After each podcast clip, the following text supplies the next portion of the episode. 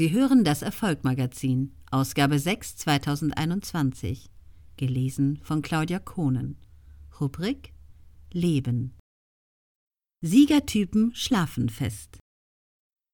Wie Tommy Haas, Peter Maffei und Konstantin Gericke über Schlaf denken.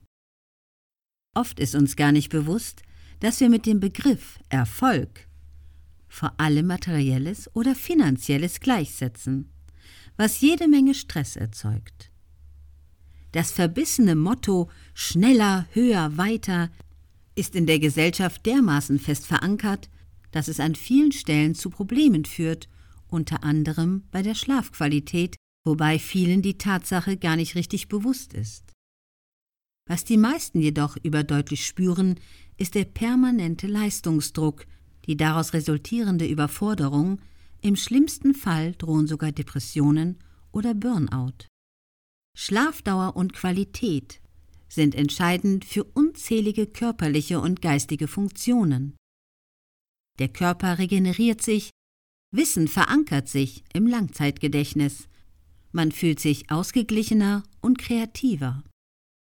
Tommy Haas gesteht schlechten Nächten grundsätzlich keinen besonderen Einfluss zu. Seiner Meinung nach steckt in jedem Tag ausreichend Potenzial, auch ohne acht oder neun Stunden Schlaf. Peter Maffei hat eine Zeit lang körperliche und mentale Auswirkungen von Schlafmangel hautnah erleben müssen und im Zuge dessen kurzzeitig sein Schlafselbstvertrauen eingebüßt. Mittlerweile macht ihn eine durchwachte Nacht nicht mehr nervös, weil er Strategien für sich entwickelt hat, um damit gut umzugehen. Smartphones und das Einschlafen. Mal schlechter geschlafen zu haben, hat Tommy Haas Meinung nach meist keinen so großen Einfluss, wie wir uns selbst einreden. Auch wenn man eigentlich nur drei oder vier Stunden geschlafen hat und sich nicht besonders ausgeruht fühlt, kann man trotzdem noch wahnsinnig viel aus sich herausholen am nächsten Tag, findet Tommy Haas. Spezielle Rituale vor langen Reisen hatte Tommy nie, aber er traf einige Vorkehrungen. Er hatte zum Beispiel oft sein eigenes Kissen dabei, um Nackenschmerzen vorzubeugen. Wichtig war ihm auch ein Sleep-Timer beim Fernsehen im Hotel, so dass er mit Hintergrundgeräuschen einschlafen konnte, sich das Gerät aber nach einer gewissen Zeit automatisch ausschaltete, um den tieferen Schlaf nicht zu stören. Die Nutzung von Fernseher, Computer, E-Reader, Tablet oder Smartphone bis kurz vor dem Schlafengehen kann ein Grund für schlechte Schlafqualität sein. Im Schlafzimmer ist idealerweise für all diese Geräte der Zutritt verboten. Wenn das Smartphone als Wecker genutzt wird oder gerne zum Einschlafen Podcast gehört werden, gilt Flugmodus an. Reserven nicht dauerhaft belasten. Auf Schlafhygiene legt Peter Maffei heute definitiv viel mehr Wert als in jungen Jahren. Es gab Zeiten auf Tournee, da war ich so beschäftigt mit allen möglichen, dass Schlaf eine untergeordnete Rolle spielte, erzählt er.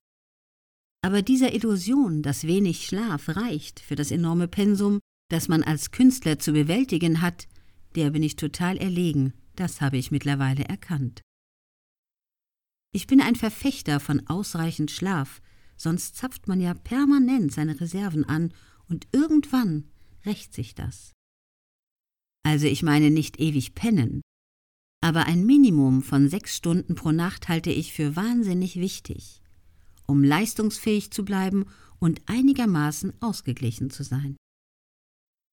Unsere Vorfahren standen punktuell unter Stress, eben bei einem Kampf oder auf der Flucht, und danach gab es wieder Phasen der Ruhe und Entspannung. Der moderne Mensch dagegen hat einen übervollen Terminkalender, immer gibt es etwas total Wichtiges zu tun. Zu Hause wird die Belastung nicht weniger. Hier geht es, wie in so vielen Bereichen des Lebens, um die richtige Balance. Was stimuliert uns und ist guter Stress und was überfordert uns? Körperliche Betätigung und Sport sind hilfreich, weil dadurch Cortisol abgebaut wird.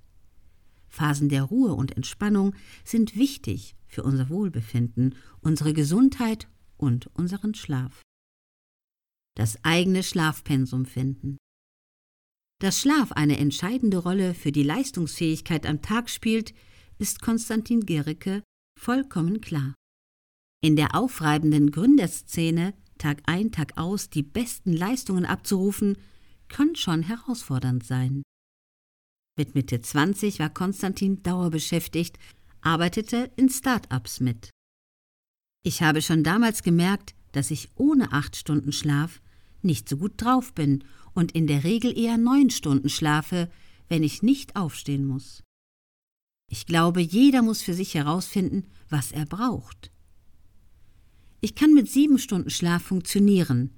Acht Stunden sind okay und neun Stunden sind ideal. Bis zu 50.000 Gedanken rasen tagtäglich durch den menschlichen Kopf und viele davon sind nicht gerade motivierend. Dazu noch die negativen Gefühle, die wir im Alltag herumschleppen, Zweifel, Unzufriedenheit, Ärger, Ängste, Sorgen, Druck und Stress. All das müssen wir loslassen können, um befreit in den wohlverdienten Schlaf zu sinken. Das erklärte Ziel lautet also, mehr Gelassenheit zu finden und mit uns selbst sowie unserem Umfeld verständnisvoller umzugehen.